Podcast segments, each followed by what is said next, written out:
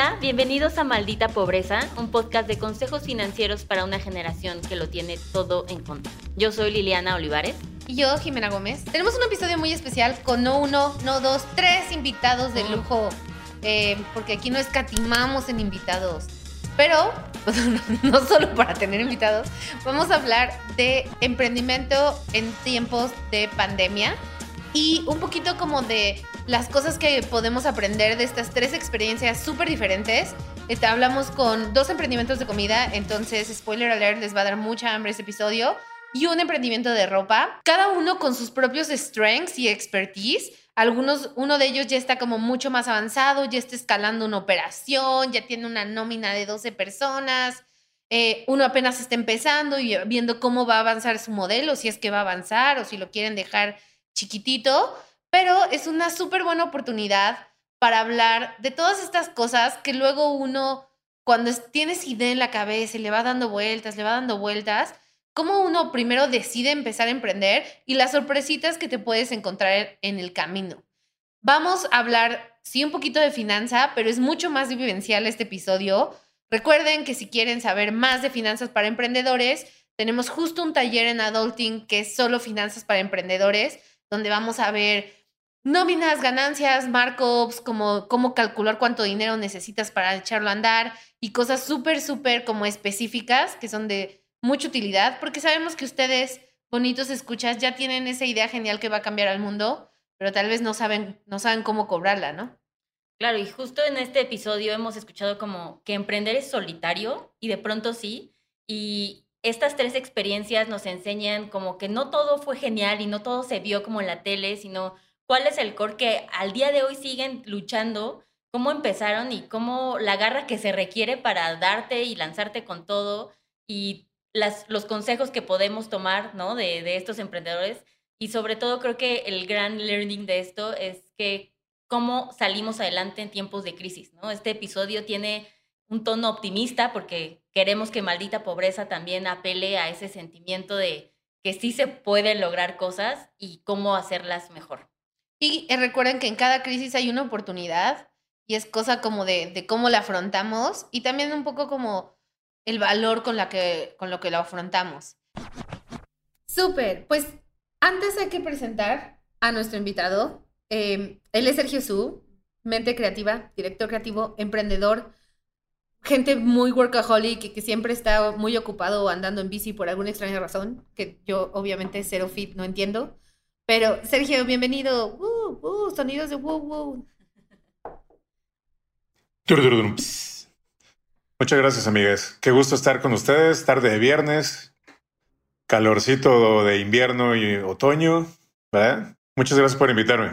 Súper. Pues primero cuéntanos, hablemos de ramen, hablemos de Gori Gori Ramen porque como saben, este episodio es de emprendimientos de pandemia y creo que lo están haciendo increíble, pero a toda la gente que no sepa qué exacto están haciendo, digo, asumirán que ramen, pero más de la empresa y cómo emprender. Cuéntanos de dónde viene Gorigori Ramen, en qué se diferencia, cómo salió, cómo está. Bien, pues Gorigori Ramen es el resultado de mandarle ramen rico a los amigos cuando empezó la pandemia. Pero también tiene detrás pues mucha historia. No sé si, o sea, me, me voy entendido. Sí. Sí, perfecto. La receta de ramen que apareció aquí es como una evolución de la receta de mi abuela. Mi apellido es Su porque es chino. Mi abuela en la parte materna, pues es casa, casa Asian y pues mi comida de todos los días, de toda la vida, la sopa de la abuela era la sopa de fideos, la sopa de noodles. Ramen es japonés, pero la mía es china. Entonces he comido sopa de fideos de todos los colores, sabores, proteínas, mezclas, etcétera. Entonces, hace años empecé a cocinarme ramen después de que me hice muy fan de los ramens de por acá y empecé a preguntarle a mi abuela que cómo lo hacía y empecé a hacerme mi propio ramen. Después de eso, con Apolorama, que es el medio que me abrió esta parte, la fase profesional de todos mis 20. Empezamos a hacer fiestas de ramen, fiestas secretas de ramen, que empezamos con 50 personas y eran pop-ups súper chiquitos y el último ya fueron 500 personas, servimos 1500 platos de ramen. Entonces, toda esta como tendencia del ramen se hizo parte de, de mi identidad también, como que la gente empezó a ubicarme mucho por el ramen. Entonces, paralelamente, mi socio, que es Enrique Pacheco, él estaba desarrollando un proyecto que se llama Mesa de Pueblo, que pronto va a haber uno también, también muy petit comité por todo lo que tenemos ahorita. Y es una experiencia gastronómica que acerca las raíces de la comida, de los productores, de dónde viene, a, un evento pop-up en el que vienes, también vienen todos estos productores a contarte la historia de cómo se hace la comida con estos ingredientes. Entonces, durante todo este tiempo, Enrique estuvo haciendo su proyecto, en el que ahora yo también participo, y es un, fue como un, rebote de ideas bastante padre durante todos estos años, porque él aparte es el genio de la operación, ¿no? Él aparte ha estado trabajando en retail, en empresas enormes, corporativos muy chidos, que él es corporativo, ¿no? Y yo soy caótico emprendedor. Entonces, esta, esta combinación es muy padre. Y, cuando pasó la pandemia, eh, cuando empezó la cuarentena justo, empecé a cocinar en mi Instagram porque empecé a tener tiempo libre porque mis proyectos empezaron a frenar. Pues todos los proyectos que yo estaba empezando a tener de pronto empezaron a frenarse. Y pues dije, ah, bueno, pues tengo tiempo, me voy a, voy a empezar a cocinar y a regalar mis recetas caseras de 10 minutos en mi Instagram. Y en una salió el ramen y varios amigos lo intentaron hacer y fue un, oye, pero pues a mí no me sale tan rico como te quedó en la foto, ¿no? Entonces, hazlo, a ver, ¿por qué no nos regalas? Y ya hice mi giveaway de ramen casero, pero la condición era de ustedes piden el Uber, yo les mando el ramen, ¿no? Va. Pero ahora, ya que tenía que regalar 10 ramens, pues no podía regalarles 10 de mis toppers, ¿no? Y nunca los iba a volver a ver. Entonces era un, ¿qué hago? Entonces por ahí recordé que alguien alguna vez me había servido ramen en un vaso de caguama. Entonces me fui al mercado de la Guerrero. Yo vivo aquí en la Santa María, bueno, yo vivo en San Rafael. Pues me fui por la Santa María, la Guerrero. Y llegué así como al lugar de materias primas y me dijeron, ¿qué? ¿pero qué vas a hacer? ¿Vas a vender chela? Cosa? No, pues voy a vender sopa. En mi mente no voy a vender nada, pero para el señor no va a entender que es un giveaway, ¿no? Entonces le voy a decir, oye, pues este, voy a vender sopa. Entonces me dijo, no, pues cómprate un playo, pero este sí te sirve, igual si te empieza a filtrar, ponle doble. Entonces como que me ayudó a entender el empaque de un ramen, o sea, de una sopa lista para comer, ¿no? Entonces ya la regalé y afuera ya tenía mis 10 Ubers y dije, oye, pero ya hice como un delivery de 10 ramens, ¿no? Entonces por ahí fue ese inicio, estuvo padre. Y luego me quedé con los números y dije, oye, esto puede pasar. Si genero una buena estrategia de ventas, aquí puede haber algo muy padre.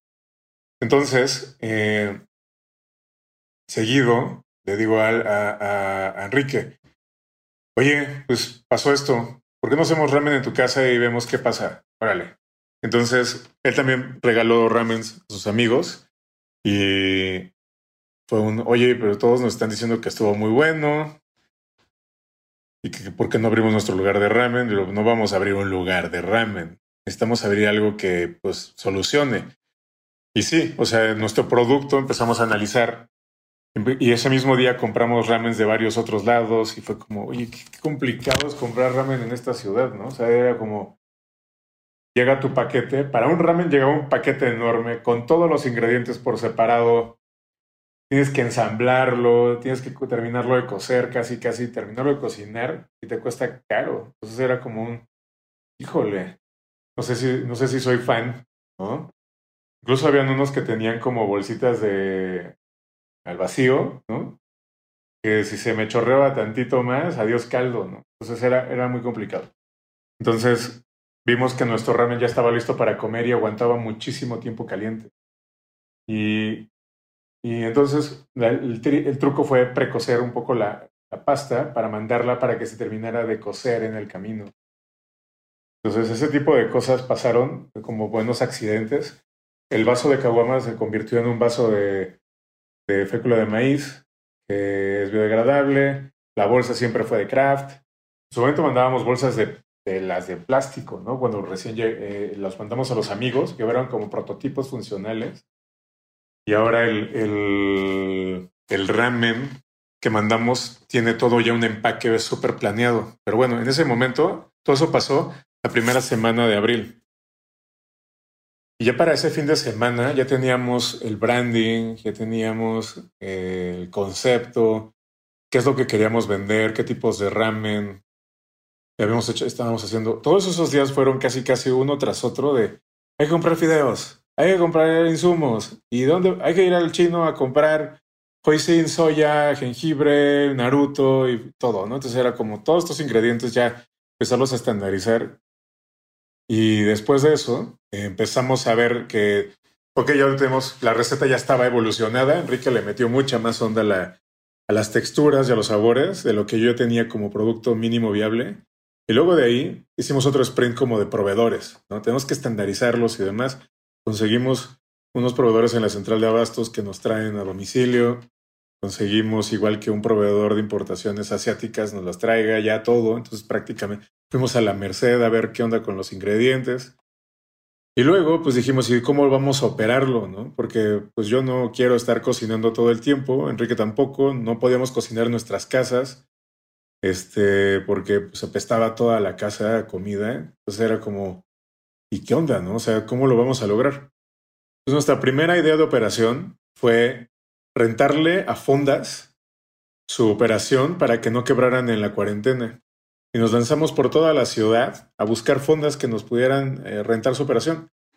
Y fue a platicarles, picharles el proyecto, miren, tenemos esta idea, tenemos un previsto de que ustedes pueden ganar tanto, tanto por en, condiciones óptimas de operación a la semana. ¿Qué opinan? Y pues nadie quiso. De todas como las 20 fondas que fuimos, nadie quiso. Entonces fue como súper frustrante porque ya estábamos a punto de empezar. era como de, ¿qué hacemos? ¿Qué hacemos? El tiempo se acaba. O sea, prácticamente, ¿cuánto tiempo falta para que nos dé COVID? No, pues dos, tres, uno, ¿sabes? Como de... Y era como de, ¿qué va a pasar? Necesitamos hacerlo rápido. Entonces eh, dijimos ese mismo día cuando nos batearon, ¿saben qué? No, vamos. Vamos a la Merced y compramos todo. Y compramos todo, literal, fuimos a comprar ollas, quemadores, cucharones, todo, todo, todo, para hacer el mínimo, como si, como si fuéramos a hacer una pequeña cocina de pozole, pero de ramen. Y de todo eso evolucionó a la gran cocina que ahora ya no cabemos. Entonces fue, fue cañón. Y todo eso pasó en dos semanas y media, casi tres. Entonces para finales de eh, abril ya estábamos listos, solo nos faltaba el lugar.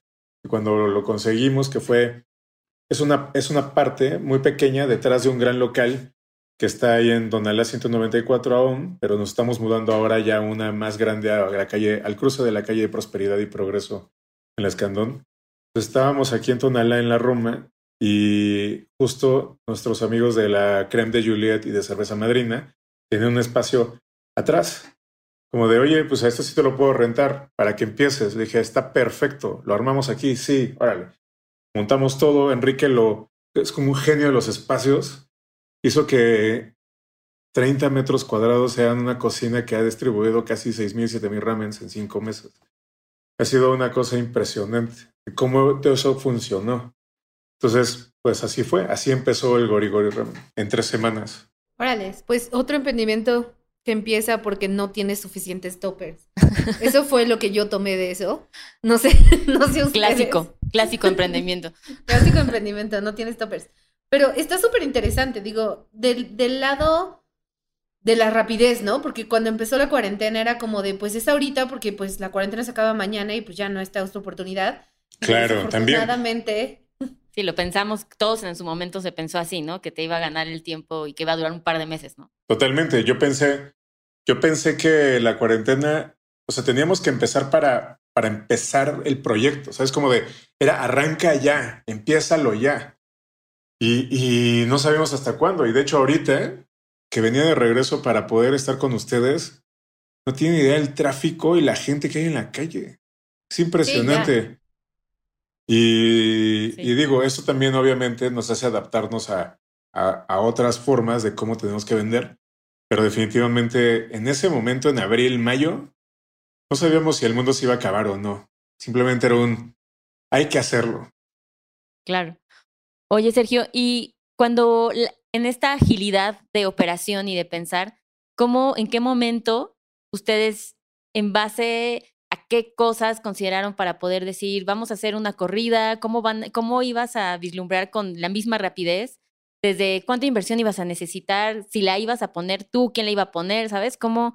Porque no tuvieron todo este tiempo de planeación, como que para echar en dar un, emprendimiento que aparte creció exponencialmente en chinga, ¿no? Entonces, ¿cómo hace alguien que está atrás de esta operación, que ya le está comiendo el tiempo, pero que también tiene que cerciorarse que está haciendo negocio y no te está comiendo la rapidez del negocio, ¿no? Es una buena pregunta. Pues ahorita estamos madurando costeos en este momento porque pues todo subió y bajó. Y aparte vamos a necesitar, la cocina por ejemplo ahora es, es doble de renta, pero también de ser un proyecto que éramos tres, ya somos doce. Y era un proyecto que empezamos con Tonalá y ahora somos la parte centro que va a ser con Prosperidad y la de Santa Fe, que justo mientras se graba este podcast, se está preparando unos rames para el equipo. Entonces eran como, este, sí, o sea, en ese momento nuestra proyección era el mínimo viable solo con ramens. Y después salieron productos complementarios. Y ustedes iban a poner esa inversión. O sea, ustedes, tú y Enrique dijeron con lo que sea nos arrancamos, lo que sea que cueste, nosotros dos le echamos. Sí, claro, o sea, ahí la inversión también no fue tanta. La inversión sigue, sigue pasando, seguimos invirtiendo todo el tiempo, pero, y sobre todo en infraestructura, siempre hay algo que hace que las cosas sean mejores. Y empezamos con cosas pequeñitas, ¿no? Entonces, la inversión inicial, pues fue muy pequeña también. Y afortunadamente, ahora sí, en ese momento dije, benditas facturas a 90 días claro. Fue como. No, porque aparte 90 días en, en pandemia ya había cambiado tu modelo de negocio de un día para otro. O sea, esos 90 días seguro pasaron un chingo de cosas más, ¿no? Sí, o sea, seguía recibiendo facturas a 90 días que alimentaron, ¿no? Alguna, el punch del, de la economía de la empresa, de aguantar. Yo dije, si me quedo con los brazos cruzados, aguanto hasta septiembre, octubre, ¿no? Pero pagando sueldos y todo lo que tenemos con los demás proyectos, pero es un, si lo quiero hacer, va a pasar o nos ponemos a activarnos. Entonces la inversión fue, fue como de, no importa, hay que hacerlo, o sea, va a regresar. Entonces, tengo mucha fe en que va a salir. Entonces, ambos confiamos muchísimo en el proyecto y salió. La inversión, sí, eh, ahora nuestra, nuestro reto es madurar el flujo y hacer que incremente. Entonces, por ejemplo, hay días que de plano, hay, hay días que dices, wow, tuvimos una venta récord pero no sabemos qué fue la variable, porque hemos seguido haciendo lo mismo y a veces los resultados son diferentes. Por ejemplo, e, es complicado medir, porque también, eh, independientemente que hacemos campañas digitales y son medibles, hemos recibido muchísimo word of mouth de medios que han probado y se ha pasado la voz y nos han ayudado mucho a, comunicar algo que queremos y que sea como queremos que este eh, negocio no sea solamente por la cuarentena y que nos haya ayudado a sobrevivir, sino pues ya, ya hay como solicitudes de abrir un Gorigori Guadalajara, Monterrey, quieren comprar franquicias, quieren ah, licenciar la marca. Este, y ahorita, por ejemplo, estamos funcionando, ya llegamos a Perú también, y, o sea, como La Voz, nos buscó un equipo de desarrolladores que está haciendo una startup para venta online de comida prácticamente para cerrucharle el, mundo y el territorio, el mercado a las, a las este, plataformas de delivery, que está increíble, y vamos a ser su piloto en México para hacer el trial de cómo vamos a poder, o sea, cómo funciona el mercado en México. Sí, como han pasado muchas cosas que hacen que, que el futuro se vea muy padre. Sin embargo, en la operación de todos los días, pues vemos si flujo de caja, llega por tarjeta, llega por depósito, este, por, por Oxo también puedes pagar en el Oxo, ya tenemos eso también. Prácticamente eh, hay muchas formas de pago, pero llega por todas partes y ninguno del equipo es financiero. Entonces estamos viendo justo cómo vamos a, solucionar eso. Mientras, eh, pues ahorita parece una empresa casera familiar, donde uno de nosotros, Enrique y yo, es la, es la persona que tiene aquí en el BRA su monedero y de aquí saca el capital y sacan los fajos de dinero. Entonces, exacto. Entonces, en esas, ahí, vamos. Y justo para, con toda esta increíble experiencia y como de, de, ese punto primero de la receta de la abuela a, a este nivel que ha pasado tan rápido, que también eso es algo súper bueno de emprender en esta coyuntura y aprovechar la coyuntura. ¿Qué serían como tres errores o tres como watchouts que tú le dirías a la gente que quiere emprender ahorita? Ah, que no se aprovechen de la gente. Por ejemplo, creo que hay un gran punto de... Ahorita hubo una especie de sobredemanda de cubrebocas, empresas sanitizadoras, ¿no? Entonces yo siento que aquí hay un... Se juega mucho con el, con el miedo. Entonces hay una economía sobre el miedo. muy interesante. Eh, yo creo que la gente está ahorita harta de tener miedo. Yo creo que hay que empezar a solucionar. Watch Out es un totalmente eso. Otra cosa de error que yo creo que cualquier emprendedor de comida se lo puede decir a, un nuevo, sobre todo en esta situación. No entres a una plataforma, te van a quitar el 40% de tu costo. Entonces, nosotros tuvimos que subir de nuestro ramen de 99 pesos a 139 pesos para poder salir ganando 10 o 15 pesos de cada ramen. Entonces, solo por utilizar estas plataformas y estar presentes y utilizarlas como herramienta de marketing más que nos ayudaran a, vender definitivamente con estos márgenes. De hecho, hay una cosa increíble. Los negocios que ya habían estado antes y saben que es una vía de distribución o de desplazamiento de producto, cuando pides en Uber Eats o en Rappi, te mandan notitas que dicen, pídenoslos directamente, te lo llevamos y cuesta más barato que lo pidas acá. Entonces ya hay, un, ya hay una vía de, exilio, se están yendo totalmente como desertando de todas estas plataformas. Y muchos empiezan creyendo que son una solución para no tener tu propio repartidores, la logística y sobre todo la cobranza. Entonces, por esos temas que están poco resueltos, nosotros tuvimos que ir resolviendo en la primera semana, este, pudimos tener ya nuestra propia flotilla de repartidores y prácticamente no dependemos de ninguno. Yo creo que todas esas plataformas, los pedidos que nos hacen a través de ellas debe ser como 8, 10 a la semana máximo. eso siendo como súper holgados, pero eso es otro de los watchouts. Otra cosa, este, los costeos son muy importantes porque hay que poner sueldos de todos, incluyéndonos nosotros. Y aparte la empresa necesita tener utilidades, entonces eso es algo que no vemos porque en ese momento quieres tener un super precio. Y también los proveedores. Los proveedores son súper importantes porque hay gente que también por estar ahí y venderte te puede quedar mal. Así que ser muy cuidadosos con los proveedores. Muchas gracias, Sergio, por darnos este caso de éxito, porque entre, como tú dices, en este momento de crisis, de miedo, de desempleo, de ¿no? toda esta economía colapsando. Antes, en algún episodio anterior en el podcast, justo decíamos, ¿no? La crisis también siempre lleva una oportunidad. Y lo que queremos lograr en este episodio es llevar estas historias de, de motivación, ¿no? Y sin dejar de lado que va a haber retos, pero que también se pueden ir solucionando y que la opción eh, depende de qué tan ágil te mueves en la necesidad que existe en el mercado, ¿no? Entonces está fabuloso, coman ramen siempre, lleven... Coman gori gori ramen. Sí, pídenlo directo. directo, no por Rappi. Les pues va a salir más barato. Totalmente. Y aparte, lo que nos encanta del producto es que metimos en un formato de para llevar al ramen, o sea, el ramen que es un como que necesita demasiada producción para comérselo. Y ahora con nosotros, o sea, con nuestro vaso te lo puedes comer en el parque, en la oficina, viendo Netflix en tu cama, no necesitas un plato, no necesitas una cuchara con los puros platillos, los puros palillos, y pues con el vaso te lo tomas. Y es muy práctico y nos encanta ver como metido un producto que ya ha estado, ya ha estado luchando mucho por posicionarse en el mercado mexicano, pero ahora en un formato mucho más portable, saliéndonos un poco de lo que todos están haciendo para, para solucionar la inmediatez del hambre, de la, de la del antojo, de, del apapacho de un ramen o una sopita, cuando justo estás en el estrés de las llamadas de Zoom, o que no sabes cocinar, o no, no tienes tiempo para cocinar, o si de pronto estás en, el, este, en la calle porque tuviste que salir, pero necesitas algo rápido, en donde estés te lo podemos llevar.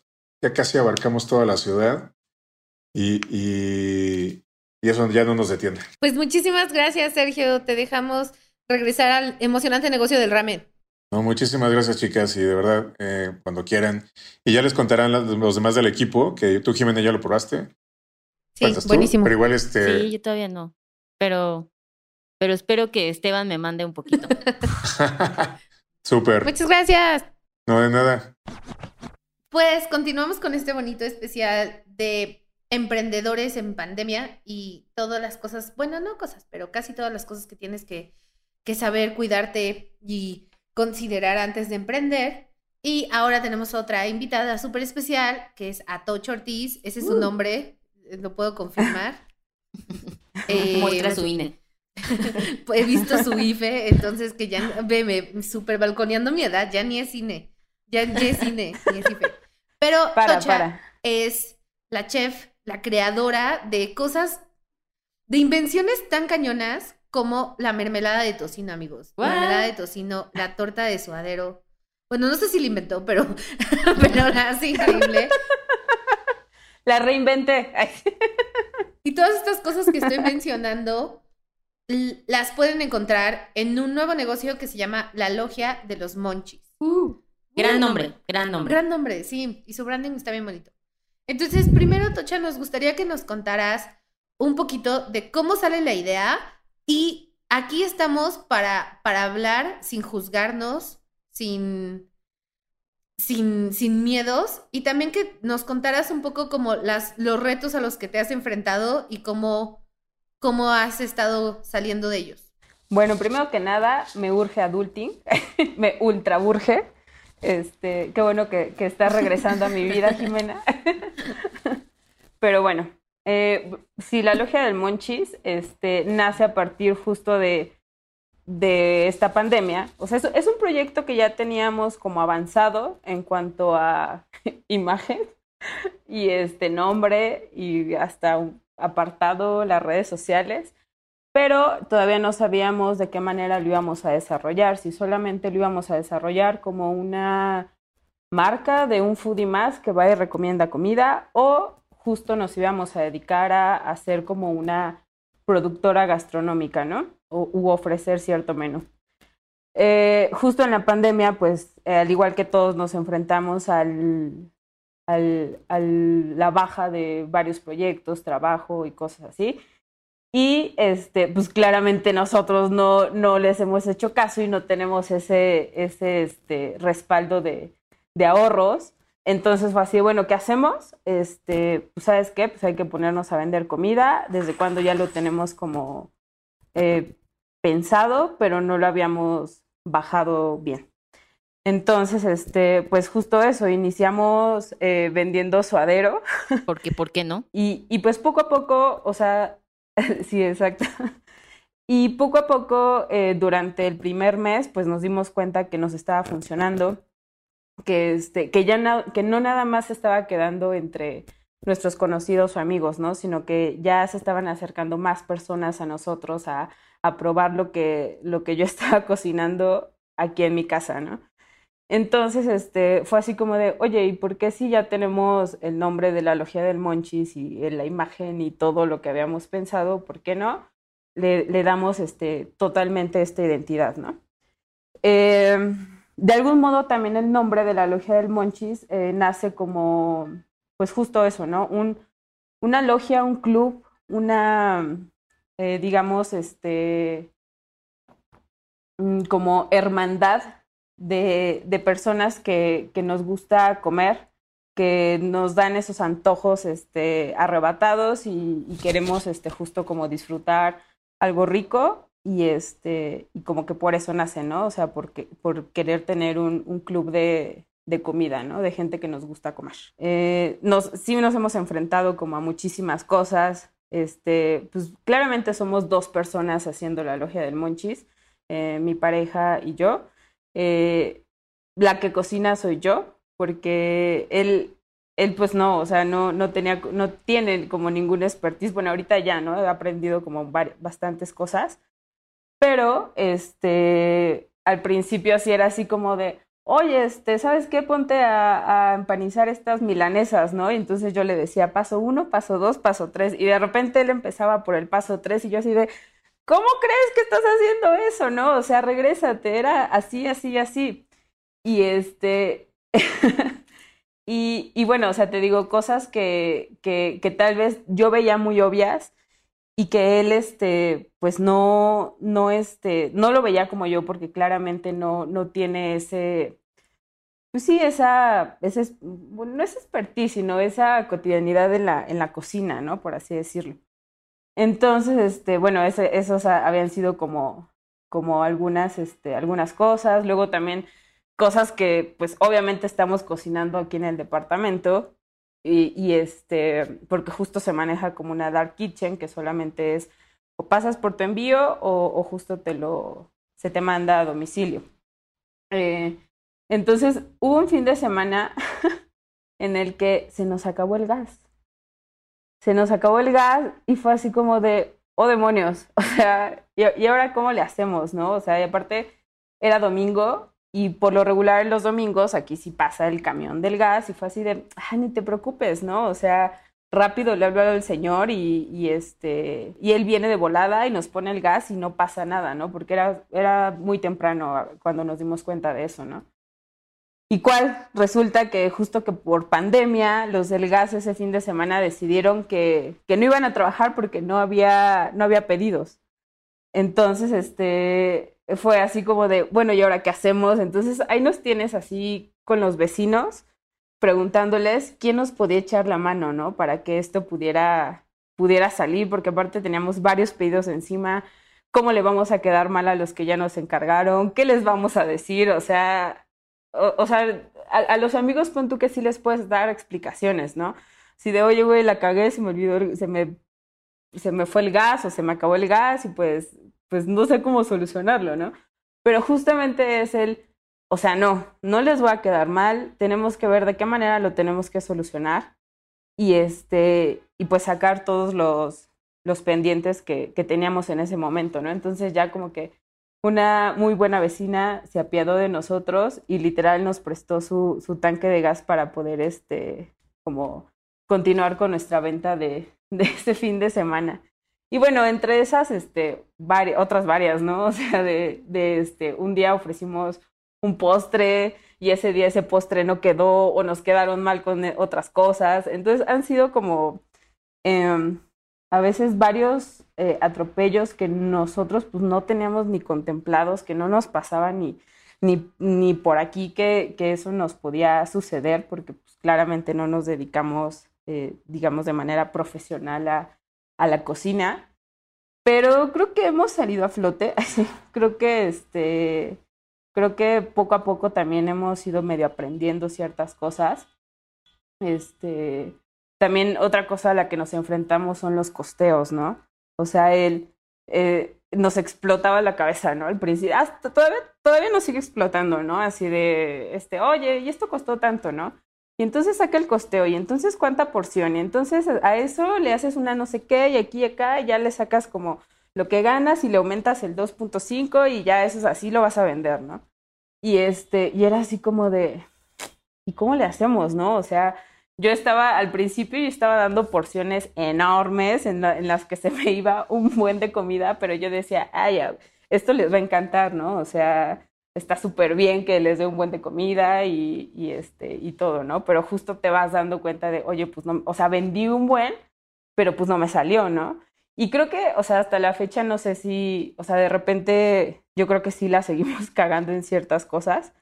Eh, te digo, somos totalmente, estamos en pañales en esto, pero eh, fina, o, sea, cada fin de semana seguimos de pie, para este, pues para darle continuidad a este, pues a nuestro proyecto.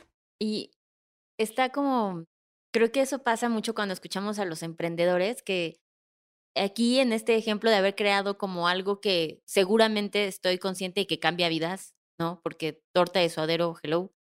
Pero el creer esta parte del reto en el que sentirse que no, como no nos dedicamos profesionalmente, ¿no? Y es como, sí, guess what, ¿no? Ya tienes un emprendimiento que arrancó súper bien, que ha ido creciendo, que hasta se puede salir de las manos del, del buen, del éxito que tiene, ¿no?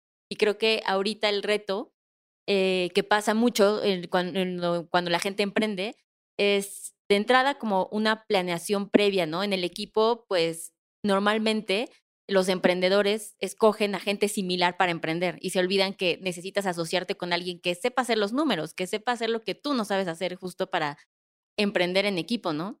Y ahora el reto es ver que esto que está teniendo éxito, que ya que ya comprobaste que el México sí lo está pidiendo, que sea rentable, ¿no? Que sea el, que realmente haya utilidad y que lo vayas aprendiendo. Entonces, ¿tú qué nos podrías decir de tres cosas que harías Sí, sí, sí, nada más quería aquí meter mi input súper valioso que como todos los podcasts, que es donde, donde subrayan, que tú decías, busca gente que sepa hacer cosas que tú no sabes, como números y así, pero o sea, Tocha se em- emprendió con alguien que no sabe empanizar, güey. Sí. O sea, primero que sepa empanizar, mínimo. Y si no, pues que sepa sumar. Alguna de esas dos tiene que hacer. Mira, o la o o sumar. Ven, so- solo quería decir eso, pero sí, ya, ya pasemos a lo, a lo tuyo, Lili. Lo, lo- Es que lo tiene muy sí letra. lo que sí les puedo compartir es que eh, estamos como muy eh, apapachados por, por, este, por gente de la industria. O sea, tenemos muchos amigos chef y, este, y justo era así como de, oye, échame la mano, ¿no? O sea, eh, era, era esa parte de yo te echo la mano claramente en lo que, en, lo que, en lo que yo sé y tú échame la mano en lo que tú sabes, ¿no? Entonces, de principio, o sea, y creo que no nos han soltado, o sea, sí, sí, este, sí siguen ahí de la mano con nosotros, eh, viendo eh, cómo estamos, este, si, si estamos este, haciendo las cosas ahí más o menos bien. Eh, justamente en toda esta parte de, de los costeos también ha sido así como de, oye, este, clases en Zoom, ¿no? O, o, o, este, o reuniones por teléfono de, quiero hacer esto y entonces costeame la receta y, él así como de, sí, pero necesito que me peses todo y que me des cantidades exactas. Entonces ahí nos tienes como eh, en esos eh, como discusiones que, que obviamente no, o sea, nos enriquecen a nosotros, este, pero que, o sea, nos siguen ayudando desde el momento en el que eh, la logia del Monchi estamos en la Roma, ¿no? Entonces, de principio, pues por pandemia fue así como de, bueno, pues el mercado más cerca que tenemos es Medellín, pero es el mercado más caro, ¿no? Entonces, este, sí era así como de, híjole, eh, ¿cómo, este, o, sea, sí nos decían, es que te sale muy caro todo lo que estás haciendo y, y obviamente tus precios tienen que ser al doble de lo que ya estás manejando, ¿no? Entonces yo decía, no, oye, espérame, ¿no? O sea, si, si ya, es, o sea, yo considero que es, ya es un precio este, justo, que está en la competencia y todo eso, ¿cómo crees que yo voy a dar precios todavía dobles, triples? Este, no me van a comprar ya nada, ¿no? Entonces me decían, bueno, cambia tus proveedores, justo checa precios en otros lados y justo también otro amigo como que, que está en la industria restaurantera se apiadó de nosotros y fue así de, los voy a llevar con mis proveedores, les voy a presentar dónde pueden ir a, a, tener mejores, este, mejores este, costos y que les va a ayudar para que justo ustedes empiecen a ver su ganancia, ¿no? Y, este, y bueno, fue eso, ¿no? Lo que eh, nos, han, nos han ido como llevando de la mano este, en cuanto a, tener unos, o sea, justo tener unos mejores proveedores, unos costos más bajos que nos ayuden a nosotros a ver esa ganancia eh, fin a fin.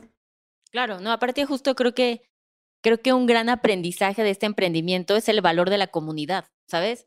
Si tú el emprendimiento per se, ¿no? Los fundadores no lo tienen, güey, o sea, neta dependes de gente que te ayuda porque te vas a acercar con los que sí saben de, de ser hasta buen vecino, ¿sabes? Porque si hubieras sido así súper malandra con tus vecinos y nadie te hubiera ayudado para salvarte, o sea, la realidad es que siempre cuando estamos iniciando, todos necesitamos de todos, ¿no? Y por eso es tan importante que el emprendimiento, para poder ser sustentable, seas muy bien, eh, escojas muy bien con quién, desde que te vas a asociar, pero también las alianzas que vas a hacer, cómo tratas a tu cliente, ¿no? Tú decías que creo que pasa mucho como en este ánimo de, quiero apapachar a mis clientes, ¿sabes? Como triple suadero, güey, porque se lo merecen, ¿no? Es como, pero alguien que te llegue y te diga, no, no, espérate, quítale, ¿no? No te está saliendo.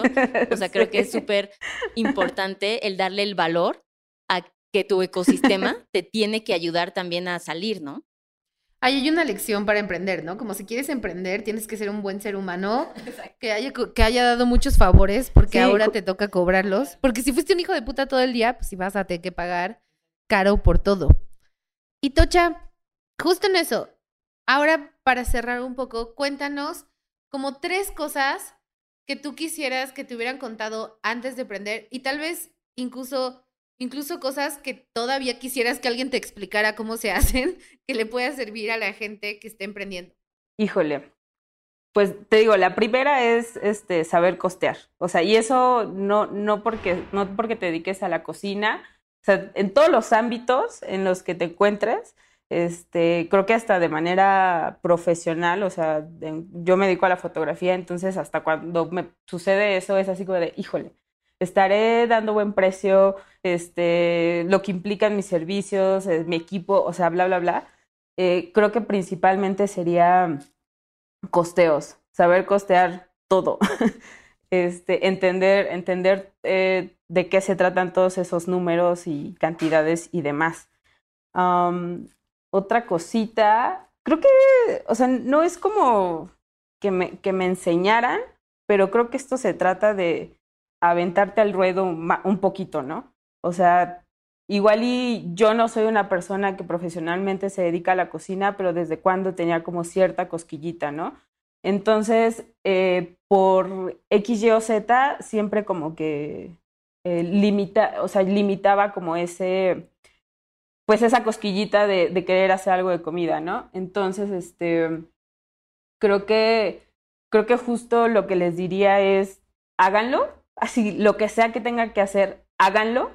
Eh, sí, busquen ayuda, busquen ayuda para que justo no se sientan tanto en pañales, para que no, por si pierden lana o, o, este, o tiempo, básicamente, este, sepan que, que va a haber alguien que, que, te va a extender la mano y te va a decir, oye, ¿sabes qué? Todavía le puedes salvar por acá, todavía le puedes hacer por acá. O sea, que no se queden eh, ni con las ganas de hacerlo y que, este, y que sepan pedir ayuda y delegar este, justo como todas estas actividades, ¿no? Porque también era, bueno, nos sigue pasando, ¿no? Que, que es así como de, bueno, Atocha es la que cocina, ¿no? Y Cristóbal es básicamente pues, el que me ayuda en, en repartir, en, en, bajar, este, en estarle escribiendo al cliente, en este, mandar los Ubers, en, o sea, como ciertas cosas. Y este, pero también hay veces que él ya entendió como ciertas cosas, ¿no? De, oye, ¿sabes qué? Yo estoy haciendo pollo frito, tú pone el suadero, este, y ya también tener yo la confianza de, oye, también puedes hacer guacamole, También puedes hacer ya sabes cómo va, pues dale, ¿no? O sea, cosas que pueden sonar como muy eh, sencillas, pero que es importante en el momento que, que, este, que estás trabajando y que estás en el rush de, de, este, pues de pedidos o de lo, que, de lo que estés haciendo, ¿no? Entonces te digo que yo creo que serían costeos, eh, sería este, justo el saber pedir ayuda y el saber delegar este, ciertas cosas, porque no todo lo podemos hacer una sola persona. Súper. Pues muchas gracias, Tochis. Ah, nada más para recalcar, hay tortas de suadero que están buenísimas, pero también hay un sándwich de pollo frito que es donde va la mermelada de tocino. No, no, no, no, O sea, sí tienes que comerlo con una, con una disposición mental, ¿no? O sea, como de me voy a sentar aquí, no me voy a ir hasta... Porque yo siento que Tocha todavía no tiene el costeo bien, porque yo sigo viendo ese sándwich muy enorme, pero... pero vamos a ver números y les platicamos. Pero vamos a ver números. Muchas gracias a Tocha por venir y contarnos de la logia, la logia del Monchis. No, gracias a ustedes. Me urge adulting, ¿eh? A la logia y a, y a mí nos urge adulting, así que esperemos pronto estar más en contacto. Y seguimos con nuestro bonito episodio de emprendimiento, que está enfocado en muchas cosas. Hemos hablado mucho de comida, pero vamos a cambiar un poco, un poco el track. Estamos ahorita con las mentes brillantes detrás de Segunda Moda Bazar, Luz y Valeria. Entonces, muchas gracias por estar aquí. Eh, nos gustaría que nos contaran un poquito acerca de esta idea de cómo sale y cuáles son como los retos que se enfrentaron al principio y las cosas que han emprendido hasta ahorita de, este bonito deporte que se llama emprender. Ok, eh, hola, yo soy Luz, eh, muchas gracias por invitarnos. Segunda Moda, Bazar, nació primero como una cuenta de activismo en contra de el fast fashion y la industria de la moda, que sabemos es muy problemática. Em, era como teniendo updates diarias de informando los problemas, eh, cifras, números y algunas como ilustraciones para hacer más llamativo todo. Eh, Valeria, que es la otra chica que lleva el bazar, eh, se acercó conmigo y me dijo, oye, estaría súper cool que esta idea de segunda moda la llevemos a un bazar y que estemos este, luchando en contra del fast fashion, nosotras vendiendo ropa que ya no utilizamos o que nuestra familia ya no quiere. Y fue muy difícil ponernos de acuerdo porque estamos en una pandemia y tienes que tomarle fotos a ropa y era como que todo se viera uniforme. Ella está en su casa, yo estoy en la mía. Era dos estilos de ropa, no completamente diferentes, pero sí diferentes de alguna manera, diferentes tallas. Entonces creo que ponernos de acuerdo para tener la primera actualización o qué iba a ir en torno al proyecto fue, fue de las cosas más complicadas. Em, cuando empezó a, a, nacer el bazar, estaba sucediendo algo relacionado con la lucha feminista. No me acuerdo bien qué todo. Pero... ¿Qué de todo, exacto? ¿Qué, de, todo, lo que pasa todos los días en esta lucha? Estaba lo, estaba lo del racismo en Estados Unidos, estaba lo del Black Lives Matter. Y fue como de, deberíamos hacer una actualización para concientizar de que también existe afromexicanos y que el racismo también en México está súper pesado. Sí, porque pues justo también fue lo de Giovanni y así, entonces quisimos donarle a su familia, nunca encontramos cómo, pero al final elegimos otra fundación igual similar.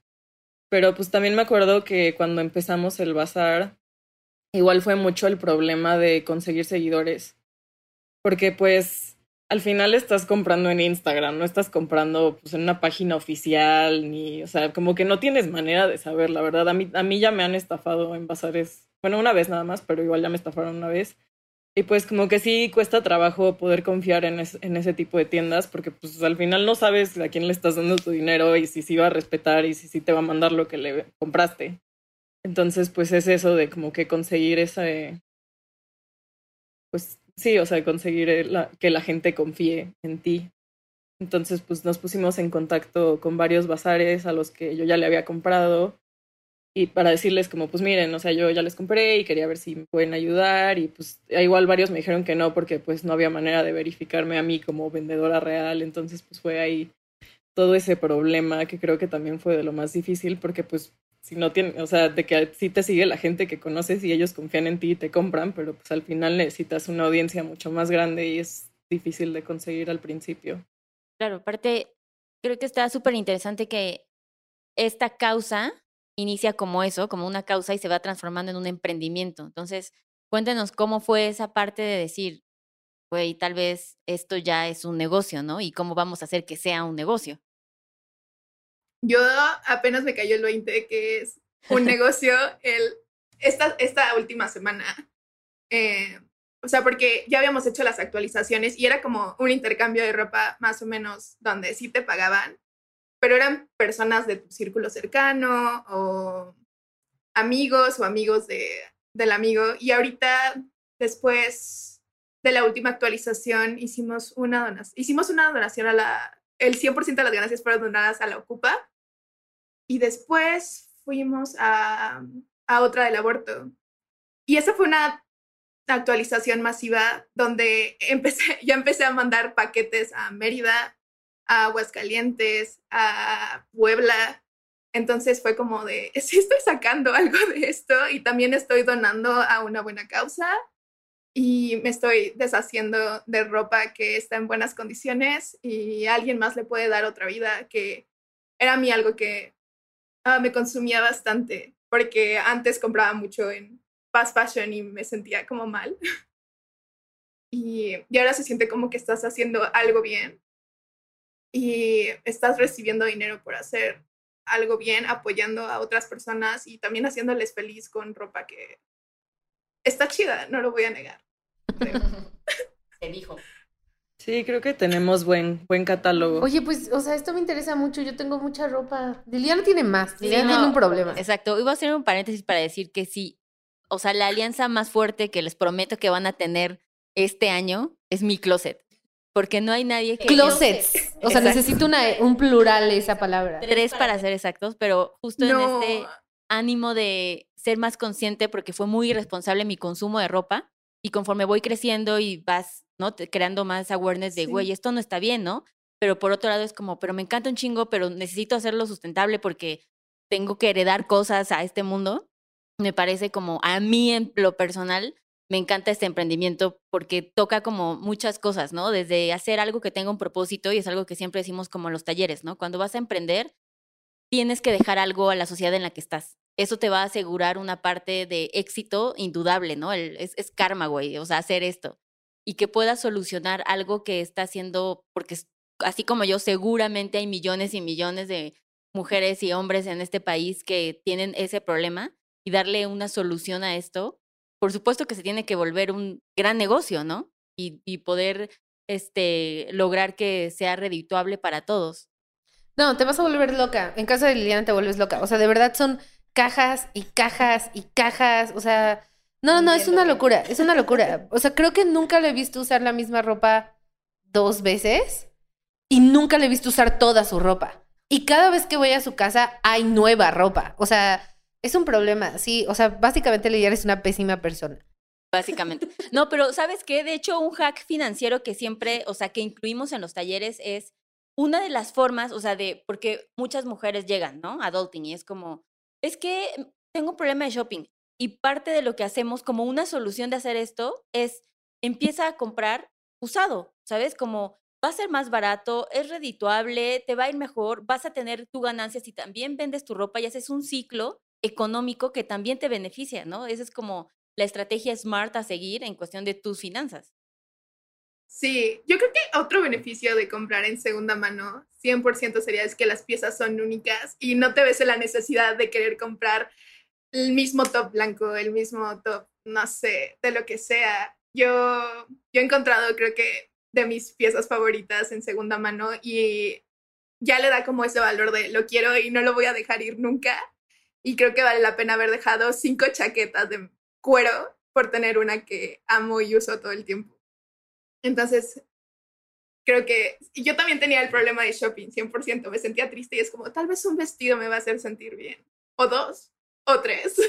Sí, pues al final terminas comprándote mil cosas. Yo también tengo, o sea, le preguntas a quien sea que ha entrado a mi closet y tengo demasiadas cosas. Y la verdad es que uso menos de la mitad, yo creo.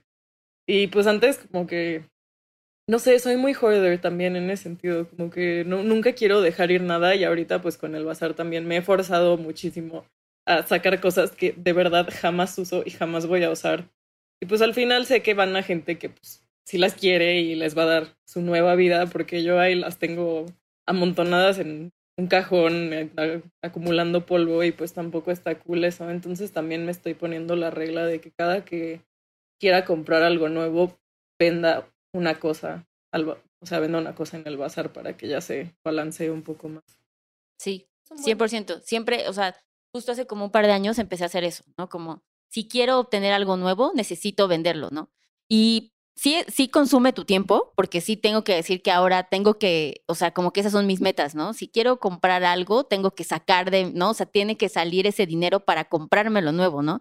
Entonces ahí me ves yo tratando de buscar opciones que amo que exista este bazar porque siempre es una chinga de a ver qué, dónde lo vendes, ¿no? Si las fotos, o sea, como que ese tipo de cosas, sí es todo un reto, ¿no?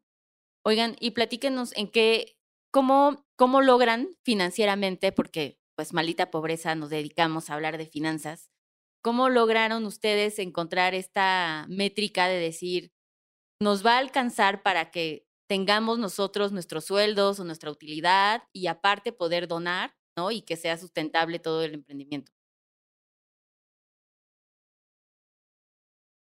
Sí, de hecho, eh, la última actualización, que fue la más grande, según yo, fue un desmadre total hacer las notas, porque tengo de que la libreta, nunca había llevado finanzas en mi vida o, o he tenido administrado mi dinero, honestamente. Y tenía la libreta como de, esto es de Valeria, esto es mío, esto va a donación, esto fue de la actualización pasada y va para otra, otra causa.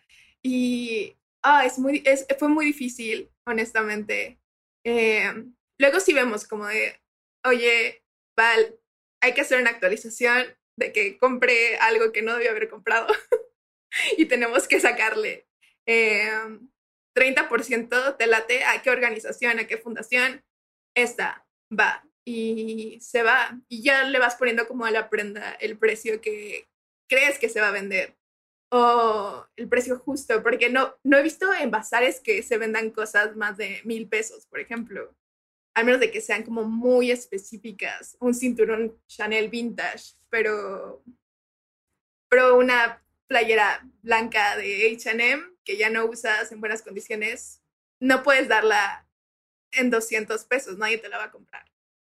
Claro, porque aparte tu competencia es agresiva en los precios, ¿no? O sea, y luego si te agarras en tiempo de rebajas, puta, ¿no? O sea, te ponen a ti Claro. un estándar muchísimo más retador de lograr, ¿no? Y ser competitivo en esa parte. Sí, Sí.